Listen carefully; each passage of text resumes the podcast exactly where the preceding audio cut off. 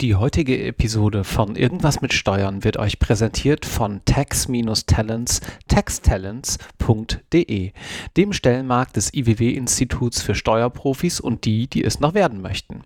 Über taxtalents.de können sich sowohl junge Berufseinsteiger als auch erfahrene Fachkräfte über aktuelle Entwicklungen und Trends in der Steuerbranche informieren. Dies umfasst Themen wie Ausbildung, Weiterbildung, Gehälter oder komplett neue Berufsbilder wie Fibutroniker oder Buchhaltroniker. Zudem könnt ihr auf Taxtalents potenzielle Arbeitgeber aus der Steuerbranche kennenlernen. Knüpft erste Kontakte in der Branche, positioniert euch auf dem Arbeitsmarkt oder informiert euch gezielt über offene Stellen. Vielen Dank für die Unterstützung von Irgendwas mit Steuern an Tax Talents. Und nun viel Spaß mit dieser neuen Episode. Ciao.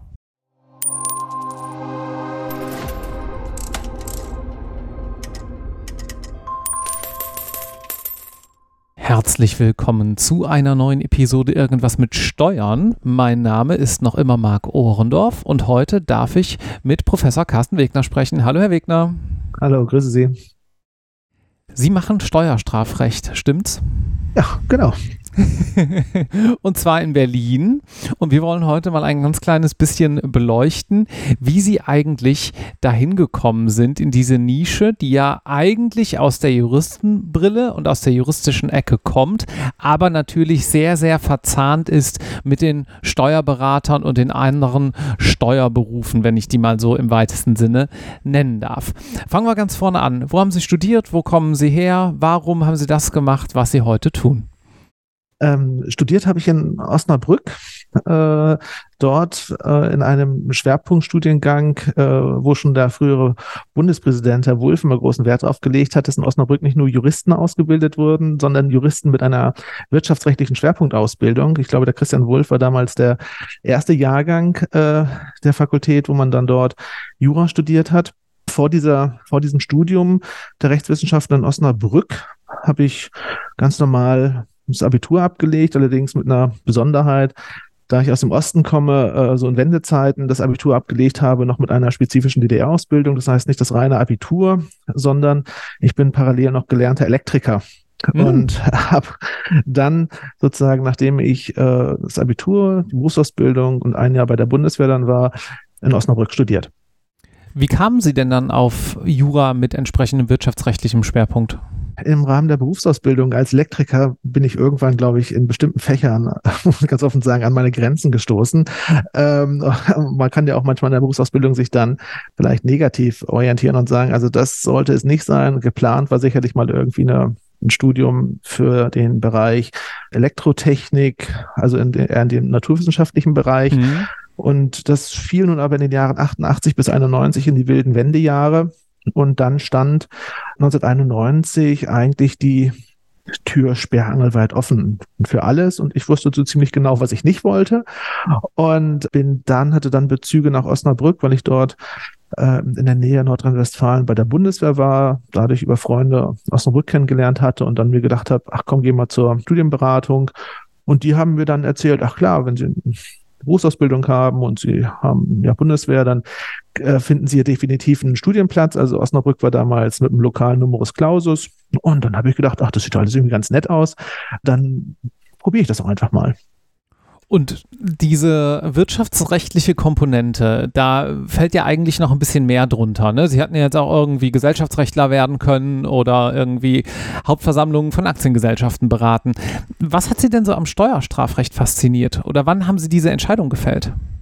Das ist tatsächlich im, äh, ich, im, im universitären Bereich hatte ich dann irgendwann Berührungspunkte zu einem Professor Hans Achenbach, der in Osnabrück einen Lehrstuhl hatte für Wirtschafts- und Steuerstrafrecht. Und man musste ja neben den klassischen Scheinen dann auch die so eine Wahlfachausbildung absolvieren. Und da habe ich dieses Wirtschafts- und Steuerstrafrecht als Wahlfach gewählt. Und irgendwann, kurz vor dem ersten Staatsexamen, kam jener Hans Achenbach zu mir an deiner Abendveranstaltung und warf mir so im Vorbeigehen praktisch zu und sagte, und übrigens, für Sie habe ich ein Promotionsthema. Und da war ich natürlich etwas, etwas überrascht, erfreut aber allerdings auch. Und ein paar Wochen später rief mich dann einer seiner Mitarbeiter an und sagte, ach übrigens, wir hätten nicht nur ein Promotionsthema für Sie, sondern bei uns am Lehrstuhl ist auch eine Stelle frei. Wie schaut's denn aus? Haben Sie nicht Lust, bei uns am Lehrstuhl äh, als wissenschaftlicher Mitarbeiter zu arbeiten. Und so kam ich dann, ja, also entgegen aller Planungen tatsächlich zu einer Mitarbeiterzeit an der Uni und hatte dann eine, eine Arbeit im Unternehmensstrafrecht, die dann mein Promotionsthema war. Und so waren das dann nochmal gut zweieinhalb Jahre an der Uni. Und das war dann der Bereich des Wirtschafts- und Steuerstrafrechts. Und Hans Achenbach hatte damals jener Zeit ein Handbuch herausgegeben zum Wirtschafts- und Steuerstrafrecht in Verbindung mit einer, mit einem ganz ausgewiesenen Steuerstrafrechtsexperten einer Münchner Anwaltskanzlei. Und so kam ich dann wieder Berührungspunkte zu dieser Steuerstrafrechtskanzlei nach München, bei der ich dann später im Referendariat auch eine lange Station absolviert habe. Und so ergab sich sozusagen ein Schritt zum anderen. Das Strafrecht war meins und dann gehörte irgendwann das Steuerstrafrecht mit dazu. Mhm, verstehe. Das heißt, äh, Sie haben im Vorgespräch so salopp gesagt, alles außer Blut und Sperma. Das ist das, was Sie machen. Genau, genau. Also Strafrecht äh, und wir streiten halt ja immer dann nur um nur um Geld. Wenn es bei uns mal blutig wird, dann eventuell, weil ein Arzt zu tief gestochen oder falsch geschnitten hat. Also das nehmen wir jetzt nochmal mit dazu zum Bereich des Wirtschaftsstrafrechts. Aber ansonsten sind wir als Kanzlei eigentlich nur Strafrechtler und eben dann nur im Bereich des ja, Wirtschafts- und Steuerstrafrechts. Und wie viele Berufsträger sind Sie bei Ihnen in der Kanzlei? Wir sind aktuell elf Rechtsanwälte. Oh, das ist ja gar nicht wenig. Nö, damit gehören wir sicherlich zu den ähm, größeren Kanzleien und sehen uns da auch tatsächlich im, im, im Ranking äh, bei Juve ganz oben gelistet, das auch seit vielen Jahren, auch in dem Zusammenschnitt, in dem wir tätig sind. Aber wir sind damit sowohl in Berlin, aber auch überregional gehören wir sicherlich zu den größeren Strukturen. Gut, jetzt haben wir ja hier einen Schwester-Podcast, irgendwas mit Recht, der sozusagen einen kleinen Tacken älter ist, aber wir wollen uns jetzt hier ein kleines bisschen mehr mit ihrem, deswegen haben wir sie ja auch eingeladen, äh, Connex und mit ihren Verbindungen den Steuerberufen beschäftigen. Wie sehen Sie sich denn eigentlich im Verhältnis zum Beispiel zu einem Steuerberater? Also ich stelle mir vor, da ist ein Mandant, der hat vielleicht ein bisschen was falsch gemacht oder hier und da eventuell auch Straftaten begangen. Wie muss man sich das jetzt vorstellen? Wann kommen Sie damit dazu? Wer hat dann sozusagen den Hut auf in der Mandatsberatung? Ja, wie sieht das aus? Naja, wir Strafrechtler arbeiten ja irgendwie so ein bisschen anders als, jedenfalls im Bereich der Individualverteidigung, anders als andere Rechtsanwälte. Ne? Normalerweise würde man ja sagen, äh, muss das große Ziel sein, sich dauerhaft äh, einen möglichst großen Mandantenstamm aufzubereiten oder, oder zu erarbeiten, der dann dauerhaft einen durch das Berufsleben trägt. Das ist bei uns Strafverteidiger natürlich ein bisschen anders, weil man ja vielleicht die Hoffnung haben sollte, dass der, dem man einmal aus der Patsche geholfen hat, vielleicht nicht wieder in diese Problemlage kommt, weshalb man bei uns vielleicht auch weniger äh, auf Wiedersehen sagt, sondern eher Tschüss äh, in der Hoffnung, dass es dann, dass es dann wirklich, ähm, wirklich vorbei ist. Und das macht es natürlich aber dann für uns umso wichtiger in der Zusammenarbeit, gerade mit den Berufsträgern zusammenzuarbeiten, bei denen die eigentlichen, ich sage jetzt mal, steuerrechtlichen Abwicklungen liegen. Und das sind nun mal die Steuerberater, weshalb Steuerberater für mich ganz wichtige Multiplikatoren sind, die auf mich äh, zutreten, wenn sie einfach merken, oh hoppla, das wird mir jetzt zu kompliziert oder eine streitige Betriebsprüfung, das mache ich noch, aber in dem Augenblick, wo es das Bekanntgabeschreiben gibt, es gibt ein Strafverfahren, dann will ich mir einen Experten heranholen oder es wird durchsucht und spätestens dann sagt der Steuerberater, also eine Durchsuchung, das ist jetzt ein Konflikt, den will ich nicht haben, da will ich ein Strafrecht an der Seite mhm. haben. Und dann treten die an mich heran und dann versuche ich sozusagen an deren Seite das zu bearbeiten und zu begleiten und gebe dann aber auch dem Mandanten hinterher wieder in die hoffentlich zufriedenen Hände des Steuerberaters zurück. Das heißt also, wir machen hier bei uns in der Kanzlei keinerlei Gestaltungsberatung oder solche Dinge, sondern wir sind, wir verstehen uns als reine Krisenreaktionstruppe, die hinzugezogen wird, wenn Probleme da sind und dann lösen wir diese Probleme und wenn die Probleme gelöst sind, dann geben wir die Mandate auch in die alten geordneten Strukturen zurück. Das heißt, kein Steuerberater muss irgendwie Angst haben, wir nehmen ihm irgendein Mandat weg oder so, sondern wir werden in einer Spezialsituation hinzugezogen, wickeln das dann ab und dann hinterher geht es ganz normal in den alten Strukturen weiter. Ist das denn wirklich so? Sind viele Ihrer Mandanten nur einmal bei Ihnen oder gibt es da nicht auch Menschen, die Sie zwei oder dreimal sehen? Natürlich, das kommt, das kommt, das kommt natürlich vor. Obwohl ja, im, äh, im steuerstrafrechtlichen Bereich, natürlich in dem Augenblick, wo sie eine, eine, im Unternehmen sind, dann kann es schon mal vorkommen, dass sie auch immer mal wieder ein Problem haben, weil man ja auch sagen muss, nicht jedes Konfliktthema hat dann ja auch tatsächlich einen steuerstrafrechtlichen, äh, tatsächlichen steuerstrafrechtlichen ähm, Hintergrund, sondern wir, wir arbeiten ja auch an Schnittmengen. Das kann man sehr gut sehen. Ist das was wir da machen, tatsächlich schon eine strafbefreiende Selbstanzeige oder ist das noch eine steuerliche Korrekturerklärung? Ähm, und wenn man da sozusagen im Bereich der steuerlichen Korrekturerklärung ist, noch 153 Abgabenordnung, dann ist das eben ja das Vorfeld. Und das kann natürlich immer mal wieder vorkommen, dass man da auch helfend tätig werden muss und dass man dann auch mal für das eine oder andere Unternehmen auch mehrfach etwas tut. Aber ja, also wie gesagt, das ist ein, ein buntes Thema, aber man trifft sich manchmal auch tatsächlich häufiger wieder. Gut, dann sollten wir vielleicht im Folgenden ein kleines bisschen die Grundlagen des Steuerstrafrechts für die Steuerberufe hier erläutern, damit man sozusagen aus Sicht der Steuerberatung vielleicht auch weiß, na, guck mal, hier gibt es jetzt das folgende Thema, was ich eventuell noch nicht auf dem Schirm hatte oder auch, ja, okay, das ist jetzt wirklich ein Thema, da sollte ich mir nochmal einen Experten dazu holen. Sie haben im Vorfeld gesagt, dass Sie auch häufig äh, dozieren zu diesem Thema und es auch eben schon so ein bisschen durchklingen lassen, dass Sie da gerne auch die Steuer Steuerberater ein bisschen weiterbilden.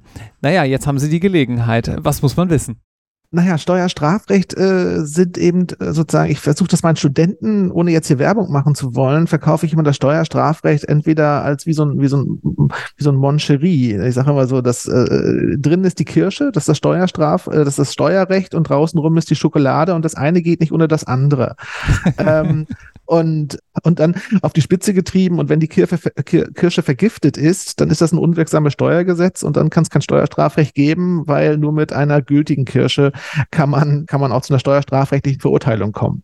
In diesen sprachlichen Bildern versuche ich das sozusagen mal laienhaft äh, bei den Studenten an der Uni, aber das hilft auch manchmal den bei den Steuerberatern, um auf das Thema zu kommen, um eben zu sagen, ich bin eigentlich eher der äh, Schokoladetyp und Sie sind die Kirsche-Typen und äh, aber nur mit uns beiden zusammen kriegen wir halt das Thema auf den Tisch. Und die Probleme liegen sozusagen äh, erstmal im Rahmen der Füllung, denn eine Steuerhinterziehung geht nur, wenn Steuern verkürzt worden sind. Mhm. Ob eine Steuern verkürzt worden sind, richtet sich nach dem materiellen Steuerrecht da brauche ich sie. Und das ist für mich auch ein ganz wichtiger Punkt, weil ich bin ein Steuerstrafrechtler mit gewissen Grundlagen natürlich im Steuerrecht, aber ich habe nie den Anspruch, sozusagen jetzt steuerrechtlich pfiffiger oder besser zu sein als die Steuerberater. Das ist ja, deshalb haben die ja auch die Ausbildung äh, in, dem, in dem Bereich und deshalb befruchtet uns das sozusagen, glaube ich. Aber ich gucke eben von außen drauf, wie gesagt, Schokoladenbereich und sage, okay, wann schlagen die Probleme aus dem inneren Bereich durch im Bereich des Strafrechts und welche Möglichkeiten habe ich sozusagen an der Stelle? Und so sind das dann eben immer aufgebaute Veranstaltungen, dass ich strafrechtliche Prinzipien erläutere, ähm, wie gehen Verfahren los, äh, wo sind eigentlich die, die entsprechenden Strafvorschriften überhaupt geregelt.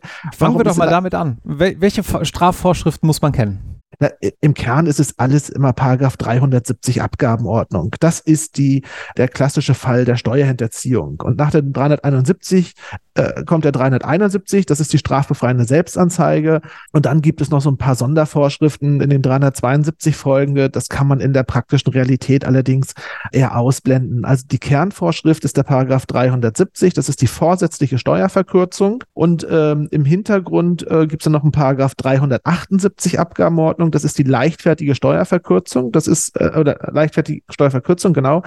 Das ist so die kleine Steuerhinterziehung, die aber eben nicht vorsätzlich begangen worden ist, sondern grob fahrlässig und die deshalb nicht mit Geld- oder Freiheitsstrafe bestraft werden kann, sondern nur mit äh, einer Geldbuße. Weil das eine Ordnungswidrigkeit ist, ne? Weil es eine Ordnungswidrigkeit ist. Und dieser, dieser Abgrenzungsbereich, und das ist immer ganz wichtig, auch den Steuerberatern zu vermitteln, schafft natürlich einerseits ein großes Risikofeld, weil es sozusagen auch in Bereiche plötzlich vordringt, wo man denkt, das wollte ich doch gar nicht, das habe ich auch nicht absichtlich gemacht. Also deshalb ist der Anwendungsbereich, das Risikofeld viel, viel größer. Andererseits, und das ist dann meine Aufgabe als Sanktionsrechtler vielfach, eröffnet er aber auch Gestaltungsspielräume, weil viele negative Konsequenzen, die man gerade mit den Ermittlungsbehörden vermeidet, vermeiden will, lassen sich dadurch vielleicht etwas weicher auffangen, wenn man in den Bereich der Ordnungswidrigkeiten abdriftet. Bestimmte Risikofelder entstehen da nicht, gibt halt Gestaltungsspielraum. Und das ist wie auch wieder etwas, was ja auch Steuerberater im Rahmen ihrer Tätigkeit sehr gut kennen, im Rahmen ihrer Gespräche. Die Welt ist ja häufig nicht schwarz-weiß. Auch wir Sanktionsrechtler versuchen ja häufig Grauräume auszuloten und Lösungen zu finden. Und ähm, deshalb ist, glaube ich, die, die, die Tätigkeit von uns Strafverteidigern im Bereich der Steuerstrafrechts gar nicht so wesensfremd von dem, was Steuerberater eigentlich machen. Wir sind Kommunikatoren, wir versuchen zu überzeugen, wir versuchen gesprächsweise zu überzeugen, wir versuchen am Gesetz harte Positionen für unsere Mandanten aufzuzeigen, aber haben natürlich auch immer wieder Rückfallpositionen, ähm, mit denen wir auch leben können, die man nicht gleich beim ersten Mal präsentiert, aber immer lösungsorientiert. Mhm. Und das glaube ich, da unterscheiden wir uns überhaupt nicht von den Steuerberatern. Lassen Sie uns das vielleicht noch mal ein bisschen konkreter machen, damit man sich auch als Laie und als jemand, der vielleicht noch in Ausbildung ist, haben wir hier auch viele Zuhörende noch ein bisschen besser was drunter vorstellen kann. Ich versuche es mal. Dazu wir haben jemanden, wir lassen mal den Steuerberater außen vor, weil der ist verkompliziert. Wir nehmen mal an, ein Handwerksbetrieb macht seine Steuererklärung selbst, ja. Mhm. Ähm, da ist vielleicht so ein Meister mit ein paar Angestellten und der Meister macht jetzt mit so einer Steuersoftware seine Steuererklärung und der gibt fünf Maschinen an, er hat aber nur drei gekauft und sagt und behauptet da irgendwie was Falsches, weil er denkt, er will ein paar Steuern sparen. Das ist wahrscheinlich ein ziemlich einfacher Fall von 370 Abgabenordnung. Ne, mhm. Ne, bewusst will er da irgendwas hinterziehen. Na, da habe ich Steuervorteile, so viele Maschinen hatte ich gar nicht. Macht das in voller Kenntnis mit Wissen und Wollen, also vorsätzlich. Alles klar. Jetzt nehmen wir einen anderen Fall. Mm, er hat drei Maschinen gekauft und vertippt sich. Und äh, keine Ahnung, die haben 5000 Euro gekostet und er tippt auf der Tastatur eine 7 anstatt einer 5 und hat dafür 7000 Euro eingetippt. Was ist dann? Na, dann ist erstmal die erste Frage sozusagen, in welcher Sphäre wird das Ganze entdeckt? Entdeckt er den Fehler selbst? Stellen sich bestimmte Fragen oder wird es im Rahmen einer Betriebsprüfung entdeckt? Mhm. Ähm, Fall 1, ihm und seinem Berater vielleicht, oder wenn er keinen Berater hat, ihm alleine fällt es sozusagen auf, er hat äh, steuerrechtlich etwas falsch gemacht. Dann sind wir in einer meiner Lieblingskonstellationen des Steuerrechts, nämlich im Rahmen des Paragraphen 153 Abgabenordnung. Die 153 Abgabenordnung verpflichtet denjenigen, der entdeckt, dass im Rahmen einer Steuererklärung etwas falsch gemacht worden ist und dabei erkennt, dass dadurch Steuern verkürzt worden sind, begründet dieser Paragraph 153 Abgabenordnung eine Korrekturpflicht. Ich teile dem Finanzamt mit, hoppla, ich habe einen Fehler gemacht und dann führt das zu geänderten Bescheiden und fertig. Und das war's Komm, im Prinzip. Und das war's. Und das mhm. passiert ja jeden Tag zigfach.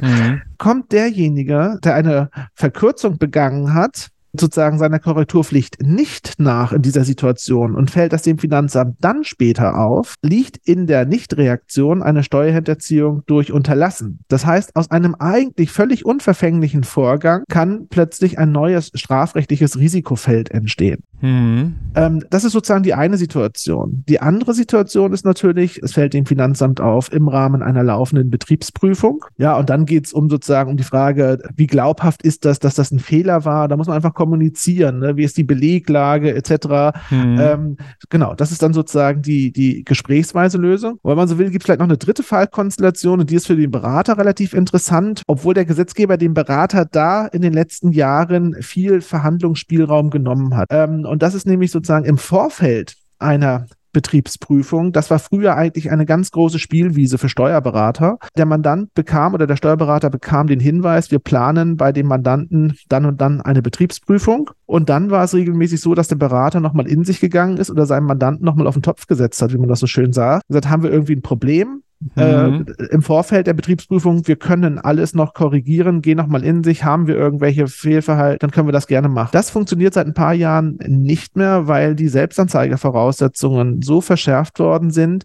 dass bereits mit der Bekanntgabe einer äh, Betriebsprüfung der Sperrgrund für die Selbstanzeige eingetreten ist. Und das ist für die Steuerberater eine äußerst ärgerliche Gesetzesänderung ge gewesen, weil sozusagen eigentlich jetzt im Vorfeld einer Betriebsprüfung überhaupt keine Möglichkeiten mehr bestehen, ähm, so richtig nochmal nach Fehlern zu suchen, die in der Vergangenheit äh, gelegen haben, weil wenn man damals korrigiert hat, dann ging es auch gar nicht mehr darum, ist das vorsätzlich gewesen, ist das nicht vorsätzlich gewesen. Man hat korrigiert, das Finanzamt war glücklich, der Prüfer hatte sein Mehrergebnis und der Vorgang war eigentlich sozusagen abgewickelt. Äußerst äh, unschöne Konstellation für die äh, Steuerberater und hier für die Steuerberater vielleicht an der Stelle auch mal einen kleinen Tipp. Gutes Verhältnis aufbauen zu seinem Finanzamt, zu seinen Prüfern, denn auch da wieder Lücken in der Gestaltung. Jeder Prüfer, der sozusagen dieses Problem genauso sieht, macht vielleicht, bevor er eine Prüfungsanordnung rausschickt, ein Telefonat und stimmt sozusagen diese Termine nur mündlich ab. Mhm. Die Prüfungsanordnung geht noch nicht raus und der Steuerberater, der das so sieht, erkennt dann und sagt, oh, ich habe noch keinen Sperrgrund, jetzt haben wir mal schnell ran an die Mandanten, wo liegt's, haben wir ein Problem, können wir noch was machen? Und das sind so klassische Fallkonstellationen, wo sich dann eben auch Steuerberater bei mir melden, wo man sagt, pff, entweder es ist schon zu spät, was können wir jetzt machen? Gehen wir ins Risiko einer gescheiterten Selbstanzeige? Ist das noch alles nicht vorsätzlich? Sind wir noch im Bereich von 153 AO? Oder sind wir noch im Bereich, dass wir hier noch eine ja, Selbstanzeigesituation geschenkt bekommen haben, weil der Steuerprüfer sich nur bei uns ähm, mündlich gemeldet hat. Und das sind nach meiner Erfahrung jedenfalls immer so Spielfelder, wo sich Steuerberater manchmal so ein bisschen juristisch äh, unsicher fühlen und dann einfach so an ja, mich herantreten und sagen, was, was können wir machen? Und der Rest ist dann wieder Glaubhaftigkeit, Kommunikation mit dem Finanzamt, um für den Mandanten eine Lösung zu finden da merkt man gerade diesen, diesen Bezug zum Menschlichen, dass sie sagen, naja, wenn man sich kennt und wenn man da eben anruft und weiß, wie man anrufen kann, dann kriegt man die meisten Probleme oder eine kleine Fristverlängerung oder ähnliches, wenn man im Urlaub ist, eben auch immer relativ leicht gelöst. Das, das würde ich auf alle Fälle auch sagen. Wenn Sie jetzt sozusagen ne, irgendwas mit Steuern, ne, wenn Sie fragen oder daraus ist, was ist eine Schlüsselqualifikation äh, für, für, für Steuerberater oder auch für unseren Bereich, man muss reden können, man muss kommunizieren können, man muss auch reden wollen. Äh, man muss versuchen, die Gegenseite sozusagen, die potenzielle Gegenseite, einzunehmen, zu überzeugen, verbindlich, verlässlich aber auch zu sein. Und dann lässt sich kommunikativ äh, nach meinem Eindruck äh, auch wirklich sehr viel lösen. Und das ist auch immer ein, ein Thema in der, ähm, bei der Fortbildung von Steuerberatern, äh, wo dann kommt, ja, wie dicht sind wir dann eigentlich am Risikofeld äh, dran der Steuerstrafrechts? Und dann sind sie immer alle ganz schockiert, wenn ich mit relativ klaren Worten sage, ich gucke hier in den Raum und ich sage ihnen eins, jeder von Ihnen hat heute objektiv an einer Steuerhinterziehung mitgewirkt. Dann sind Sie immer alle erstmal ganz geschockt, wie ich dann auf die Idee komme, sowas sagen zu können. Ich sage, ja, eine Steuerverkürzung liegt in dem Augenblick vor, wo objektiv etwas falsch gemacht worden ist. Und äh, Steuerberatung ist risikogeneigte Tätigkeit. Da wird jeden Tag irgendetwas falsch sein. Und damit ist objektiv der Tatbestand verwirklicht. Aber das subjektive Element fehlt. Das subjektive Element fehlt und mein Eindruck ist an der Stelle auch, dass jedenfalls dem Grunde nach auch die Finanzbehörden nicht mit einer, ich sage jetzt mal, überdramatischen äh, Verfolgungshaltung auf Steuerberater eingepolt sind, sondern dass schon auch dem Berufsstand eine, ein großes Grundvertrauen äh, entgegengebracht wird ähm, und dass nicht jetzt wegen irgendwelcher Zahlendreher oder irgendetwas immer gleich versucht wird, da auch ein Strafrecht strafrechtliches Risikofeld aufzumachen, sondern das ist eigentlich wirklich eine Abwicklung von, äh, von geschäftlicher Tätigkeit, die zunächst einmal äh, doch mit einer ganz großen Vertrauens, Vertrauensvorschuss einhergeht. Und es kippt dann irgendwann, wenn entweder die Zahlen einfach zu groß werden, ist ja auch nachvollziehbar, denn das Finanzamt auch auf der sicheren Seite fallen will und sagen, das, das ist uns jetzt einfach, also das wird uns zu groß, das wollen wir uns mal genauer angucken mhm. und dann ein Verfahren einleiten. Oder aber, dass eben, äh, und das sind die meisten Verfahren, dass irgendwann einfach die Beleglage nicht mehr stimmt. Und wenn die Beleglage nicht mehr stimmt, wenn der Verdacht entsteht, das ist eine falsche Kopie, das ist eine Scheinrechnung oder wie auch immer, dann entstehen eben eben ähm, Probleme im Rahmen der, der Abwicklung solcher Verfahren. Gut, dann haben wir, glaube ich, das Verhältnis zu den steuerberatenden Berufen äh, mal ganz gut beleuchtet. Jetzt würde mich mal interessieren, was sind denn so Klassiker, wenn jemand wirklich Bockmist gebaut hat und bei Ihnen landet? Was ist so ein klassischer Fall? Ach, ein klassischer Fall im Steuerstrafrecht. Äh, es gibt, würde ich sagen, äh, zwei Konstellationen. Entweder kommt der Mandant zu mir und es wird durchsucht Na, ich war letzte Woche morgens im Zug äh, nach Leipzig zu einer Hauptverhandlung und äh, morgen 6.30 Uhr SMS von einem Steuerberater mit dem Hinweis bei Babababam wird gerade durchsucht. Hier ist die Telefonnummer der Ehefrau, bitte kümmern. So, das ist eine Konstellation, wie ein Verfahren sozusagen losgeht und dann stehe ich irgendwo im Mittelteil des ICE, damit aber auch keiner zuhört und versuche dann aus dem Zug heraus die erste Krisenreaktion eines Mandates abzuwickeln was ist denn die erste Krisenreaktion ganz konkret? Naja, in so dass man Fall? sozusagen erstmal anruft, dass man erstmal anruft und sagt, wer ist denn da? Wie läuft's? Sind die schon mit dem Kuhfuß aktiv und wollen die Dealen aufhebeln oder, oder ist das alles noch sozusagen im Rahmen äh, der, der mitteleuropäischen Konvention? Dann lässt man sich halt mal verbinden mit dem Ermittlungsführer vor Ort. Die Lokale, das ist natürlich hier in Berlin, ähm, wenn ich anrufe, dann regelmäßig kennt man sich dann ja auch schon mhm. oder auch den Fahnder, ähm, den Fahnder vor Ort und dann da weiß man auch und häufig sind die auch ganz froh, dass sie sagen, okay, hier hat es gerade mal schon so ein bisschen geknallt, aber okay, dann, dann läuft es mal geordnet ab. Man bespricht ganz kurz, muss man jetzt dahin kommen, muss man nicht dahin kommen, wie läuft es eigentlich, wie schätzen die das selber ein? Muss man zur Not in der Kanzlei nochmal gucken, ob ein anderer Kollege dahin geht? Was wollt ihr mitnehmen? Habt ihr, habt ihr jemand von der, von der Kriminaltechnik da? Äh, sollen die Computer abgebaut werden oder wird nur gespiegelt? Also so das klassische äh, Krisen, Krisenreaktion sozusagen bei einer Durchsuchung. Das ist so, mhm. so, so ein Fall. Und, und das das passiert tatsächlich immer morgens zu Uhrzeiten oder häufig zu Uhrzeiten, wo man entweder im frühen Termin unterwegs ist, weil man auswärts äh, gerade verhandeln will. Es kommt, dass äh, man ist noch gerade dabei, die Schulbrote für die Kinder zu schmieren und hat dann die Abwägung, äh, müssen die heute mal ohne Brote los oder kann ich noch in Ruhe zu Ende schmieren? Früher, als die Kinder noch kleiner waren, auch immer gerne die Anrufe morgens, wenn man das Kind gerade in der Kita abgegeben hat. Und also auch das sind so klassische Konstellationen. Ne? Morgens knallt's, weil die kommen ja mhm. morgens. Und das andere sind die Konstellationen, es gibt aus der Betriebsprüfung heraus einen Hinweis, äh, wir haben ein Strafverfahren eingeleitet. Das hat dann eben nicht den, den Überfallcharakter einer, einer Durchsuchung, führt aber beim Mandanten natürlich auch zu etwas Verwirrung, je nachdem, wann dieser Hinweis im Rahmen einer Betriebsprüfung erteilt wird. Wird er gleich zu Anfang erteilt, weil es bereits von Anfang an irgendwelche Kontrollmeldungen gegeben hat, dass die Betriebsprüfung eigentlich auf den Strafverdacht schon zurückgeht. Ne? Dann ist es ja alles offen und transparent. Je später diese Hinweise erteilt werden, häufig auch erst dann im Rahmen der Schlussbesprechung, ähm, dann ist die Stimmung häufig ein bisschen konfliktreicher. Aber das sind so die klassischen, äh, klassischen Situationen. Und dann ist man mittendrin im Strafverfahren. Und so ein Strafverfahren muss man sich vorstellen äh, wie ein Theaterstück. Das hat drei Akte. Es gibt ein Ermittlungsverfahren, ein Zwischenverfahren und ein Hauptverfahren. So beschreibe ich das meinen Mandanten immer. Und am besten, je früher sie kommen, umso besser. Möglichst früh im Ermittlungsverfahren, um zu verhindern, dass es gar nicht in die Hauptverhandlung geht. Wenn wir das erst den ersten Akt abschließen und wir springen in den zweiten Akt ins Zwischenverfahren, dann sage ich, äh, wir haben eine Wahrscheinlichkeit von 99 Prozent, dass es auch in den dritten Akt geht. Und das ist die Hauptverhandlung. Das beschreibe ich immer, das ist dann Sat 1 oder RTL am Nachmittag, da wollen sie nicht hin. Also jetzt frühzeitig versuchen zu steuern, gegenzusteuern äh, und es möglichst im ersten Verfahrensabschnitt erledigen. Dann lassen Sie uns abschließend nochmal über ein Thema sprechen, was ja sehr verbreitet ist, auch gerade in der Baubranche, nämlich das Thema Schwarzarbeit. Ich glaube, es wäre ganz spannend, nochmal kurz darzulegen, welche steuerstrafrechtlichen und vielleicht auch insgesamt strafrechtlichen Themen da so von Relevanz sind, weil man das, glaube ich, gar nicht so direkt auf dem Schirm hat, was da alles eine Rolle spielen kann. Mhm. Also der Bereich des Baustrafrechts äh, hat sozusagen äh, jetzt mal strafrechtlich zwei Seiten äh, und deshalb auch zwei Behörden, die in dem Bereich ermitteln. Das sind entweder die Finanzbehörden, also die Steuerfahndung, oder es sind die Zollämter. Die Finanzbehörden haben die wie das schon sagt, die Steuern im Blick und die Zollbehörden haben die Sozialversicherungsbeiträge im Blick.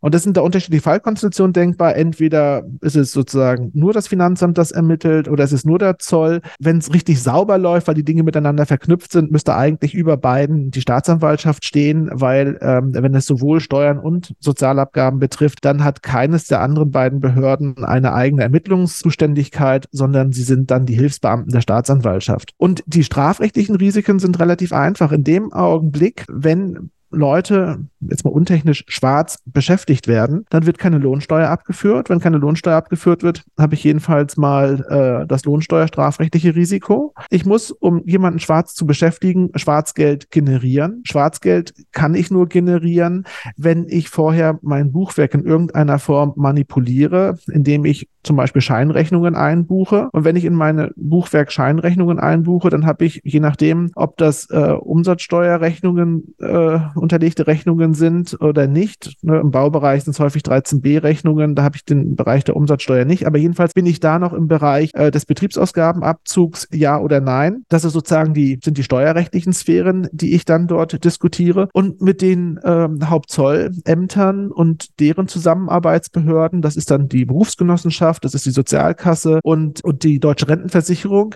das ist dann der Bereich der Sozialabgaben. Denn wenn ich jemanden schwarz bezahle und nicht die Sozialabgaben bezahle, dann halte ich Sozialversicherungsabgaben mhm. vor, Paragraph 266a StGB. Und in diesen Strafverfahren wird dann regelmäßig darum gerungen, gibt es Arbeiter, die nicht ordnungsgemäß angemeldet waren und eigentlich auch Arbeitnehmer des jeweiligen Unternehmens sind. Und dann gibt es eben die unterschiedlichsten Sachverhaltskonstellationen. Teilweise wird es nur steuerrechtlich aufgegriffen, teilweise wird es nur sozialversicherungsrechtlich aufgegriffen, teilweise wird das große Rad gedreht, dann sind es beide Konstellationen. Manchmal weiß man es auch nicht so genau, was soll das eigentlich sein. Dann hat man keine Vermutungen im Hinblick auf Schwarzarbeit, dann vermutet man, dass diese Scheinrechnungen eher dazu sind, Gewinn aus dem Unternehmen rauszudrehen. Dann ist es einfach nur ein steuerrechtliches Thema, das über äh, Grundsätze wie die verdeckte Gewinnausschüttung dann angegriffen wird und dem folgend dann auch die Einkommensteuerhinterziehung. Das sind so die klassischen Situationen. Alles ausgesprochen kompliziert, aber wie ich finde, sehr interessant.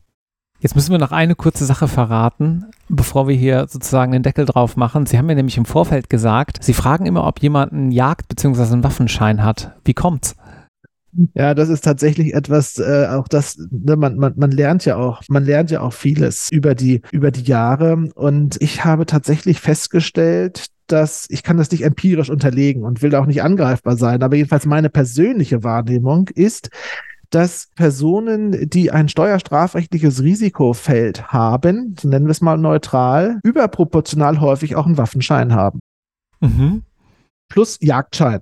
Mhm. Und äh, das Interessante in diesem Bereich ist, dass wenn es dann zu einer Verurteilung kommt wegen Steuerhinterziehung, natürlich das eigentliche strafrechtliche Risiko die Geldstrafe oder Freiheitsstrafe ist, die im Raum steht, aber wir daneben auch Nebenfolgen haben. Und eine dieser Nebenfolgen, ne, das kann sein bei, bei interessanterweise bei Ärzten, Apothekern etc., Entziehung der beruflichen Zulassung bei den ganzen Heilberufen. Das kann um Taxikonzessionen gehen. Aber einer dieser Punkte, die ich immer im Blick habe und weshalb ich nachfrage, ist tatsächlich, wenn jemand verurteilt wird, und zwar zu einer Geldstrafe von 60 Tagessätzen, dann ist der Waffenschein hinterher weg. Und das führt zu einem riesen großen Gejaule und zu Unfrieden in der Mandatsbeziehung, weil man das vorher nicht einmal offen angesprochen hat. Ne? Diesen Fehler sollte man dann machen oder macht man wahrscheinlich auch nur einfach einmal, weil er dann tatsächlich das Mandatsverhältnis zerstört, weil viele einfach sagen, wenn mir gesagt worden wäre, dann hätte ich ja doch gestritten, dann das ich ich habe es ja nur gemacht, um meine Ruhe zu haben etc. Mhm. Und dann gibt es einfach in dem Bereich einen riesengroßen Kardinalfehler, den Leute oder Verteidiger machen, die eben nicht so häufig mit dem Steuerstrafrecht zu tun haben.